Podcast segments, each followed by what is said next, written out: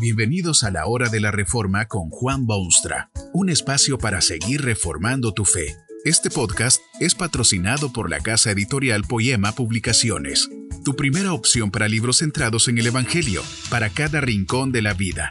Para ver los nuevos libros de este mes, visita nuestra página www.poema.co. Ahora escuchemos a Juan Boonstra con el programa de hoy. Hay mucha religión en el mundo moderno. Los templos se llenan de gente en ocasiones especiales y la gente de la religión sonríe y en los hogares se hace referencia a Dios y su amor y la responsabilidad de los hombres. Se dan nombres de gente santa a los niñitos y se hablan palabras conmovedoras de piedad y resignación y sumisión a los grandes designios de Dios. Hasta los oficiales de gobierno con frecuencia hacen referencia en sus discursos a la divinidad y a la fe y a Jesucristo y a las enseñanzas de los evangelios y a la cultura cristiana. Hay mucha religión en el mundo moderno. Hay también mucho crimen en el mundo moderno. Cierto es que hay mucho más gente, pero hasta la calidad del crimen parece haber superado ya la cantidad. Las cosas más sombrías y solemnes las oye usted en las noticias de los crímenes modernos. En un país de avanzada se publicaron recientemente las estadísticas del crimen y, aunque parezca mentira, esto es lo que ocurrió. En diez años, la población ha aumentado un 18%, mientras que los crímenes violentos han aumentado un 98%. Observe usted en su propio ambiente y analice la realidad criminal. Hay casinos donde se juegan fantásticas sumas, hay drogas que se exportan a los ricos mercados para mantener en la esclavitud de la drogadicción a miles de tontos jovenzuelos, pero también para mantener en los más brillantes lujos a los que venden estas sustancias. Hay crímenes cada vez más violentos, en los que padres matan a sus hijos y en los que hijos destruyen a sus padres. Hay robos en altos niveles y estafas en las empresas. Y ahora hasta las computadoras se están usando para robar sin dejar trazos traicioneros. Poco hay de extraño en el aumento de la religión popular. Poco hay de extraño también en el aumento del crimen. Lo que es inquietante es que estos aumentos están notándose simultáneamente. Juntamente con ese gran interés en la religión, parece haber además un mayor interés en el crimen. No, esto no quiere decir que la religión trae aparejado un aumento automático del crimen, aunque así pueda deducirse a primera vista. Lo que está ocurriendo es lo que mencionaba el apóstol Pablo a su amado Timoteo. Quería advertir a su joven protegido de los peligros del futuro y de las cosas que ciertamente vendrían. Una de ellas era el aumento del crimen y de la religión. Estas son sus palabras. También debes saber esto, que en los postreros días vendrán tiempos peligrosos porque habrán hombres amadores de sí mismos, avaros, vanagloriosos, soberbios, blasfemos, desobedientes a los padres, ingratos, impíos, sin afecto natural, implacables, calumniadores, intemperantes, crueles, aborrecedores de lo bueno, traidores, impetuosos, infatuados, amadores de los deleites más que de Dios, que tendrán apariencia de piedad, pero negarán la eficacia de ella. Allí tiene usted un cuadro bíblico de gente que es simultáneamente religiosa y malvada, una mezcla bastante extraña, por cierto, pero muy común hoy en día. Siguen y siguen ininterrumpidamente en sus crímenes y sus pecados, sus maldades y violencia, y tratan de taparlo todo con un manto de religión. ¿Qué tipo de religión?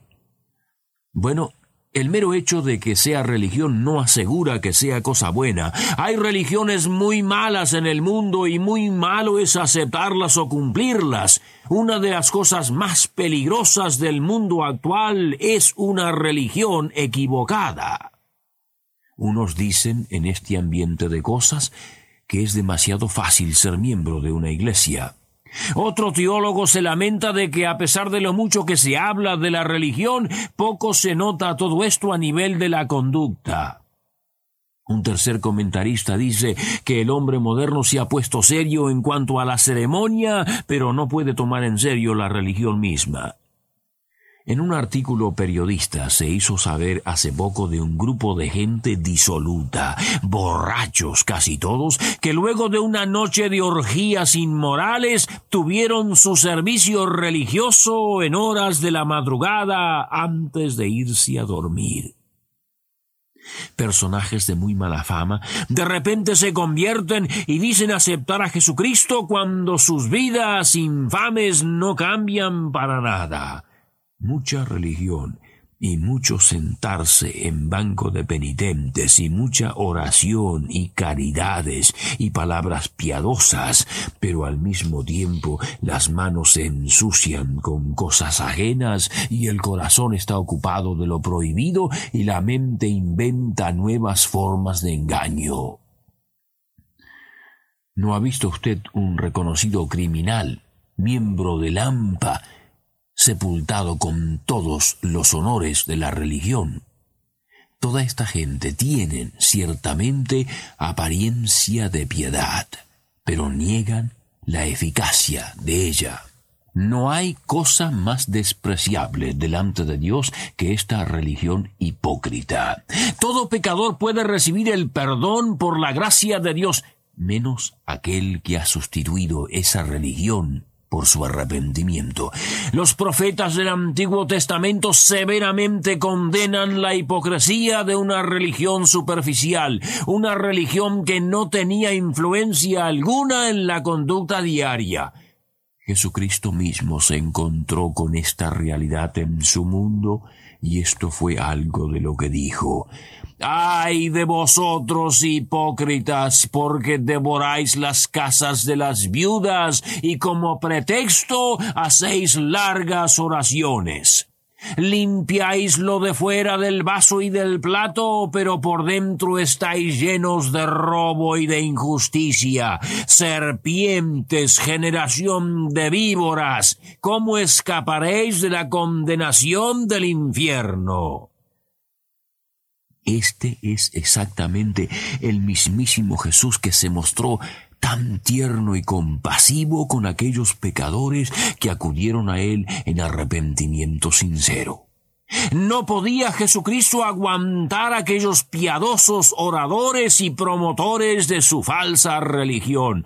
Jesús podía ver sus corazones. Sin misericordia les arrancó la máscara piadosa para exponer sus corazones manchados. Ese tipo de religión no es lo que puede detener la marcha ascendente del crimen de este siglo. Este tipo de religión lo aumenta y apoya. Lo que se necesita es una religión que condena pero también redime y transforma, no solo a la persona, sino a la misma sociedad que permite tales crímenes. Esa sociedad está enferma, seriamente enferma. Ha aceptado un estilo de vida que está diametralmente opuesto a los deseos y mandatos de Dios. No es posible hablar palabras piadosas y con ellas cubrir la verdad o amparar actos deshonestos tras palabras también deshonestas. Hay mucho camino que andar para eliminar el crimen de la sociedad moderna, pero también para eliminar una religión que parece promover y proteger ese crimen. No podrá hacerse con una religión de hipocresía, sino con una religión de arrepentimiento. Lo que se requiere es una religión que obligue al pecador a confesar sus delitos y luego pedirle a Dios que lo guíe por los senderos de la vida. Cada uno debería poner a prueba su religión según los criterios del Hijo de Dios. Esto es lo que él dijo. No todo el que me dice Señor, Señor, entrará en el reino de los cielos, sino el que hace la voluntad de mi Padre que está en los cielos. La religión falsa está siempre dispuesta a decir Señor, Señor. Puede decirlo con pompa y con rostro serio y con aire de ser genuino. Conoce el lenguaje de la hipocresía. Tiene apariencia de piedad, pero niega su eficacia. La religión genuina que este siglo necesita es la que trata de hacer la voluntad de Dios. ¿Cuál es esa voluntad divina? Jesucristo lo dijo muy claramente. Esta es la voluntad del que me ha enviado. Que todo aquel que ve al Hijo y cree en Él tenga vida eterna, y yo le resucitaré en el día postrero. La religión genuina es una fe viviente en el Cristo, el Hijo de Dios como Salvador único y Rey exclusivo. Esa religión se expresa no solamente en palabras bonitas y repetidas y frecuentes, sino especialmente en actos que hacen honor a Dios y al hombre. Solo Jesucristo puede hacer la voluntad de su Padre a la perfección, y por eso usted puede ir a Él y Él le dará lo que necesita. Esta es la religión que se necesita en este siglo, y ante las inquietantes estadísticas del crimen y otros males, tiene no sólo la apariencia de piedad, sino también la eficacia. ¿Tiene usted esta religión? ¿Qué diría Jesucristo de una sociedad en la que hay simultáneamente aumento de crimen y de religión? Esta pregunta deben hacérsela los criminales, pero también una sociedad que produce criminales. Con esto concluimos este importante mensaje. Gracias por escuchar. Para más información sobre el proyecto Bunstra o para recibir literatura gratuita, visite nuestra página en thebunstraproject.com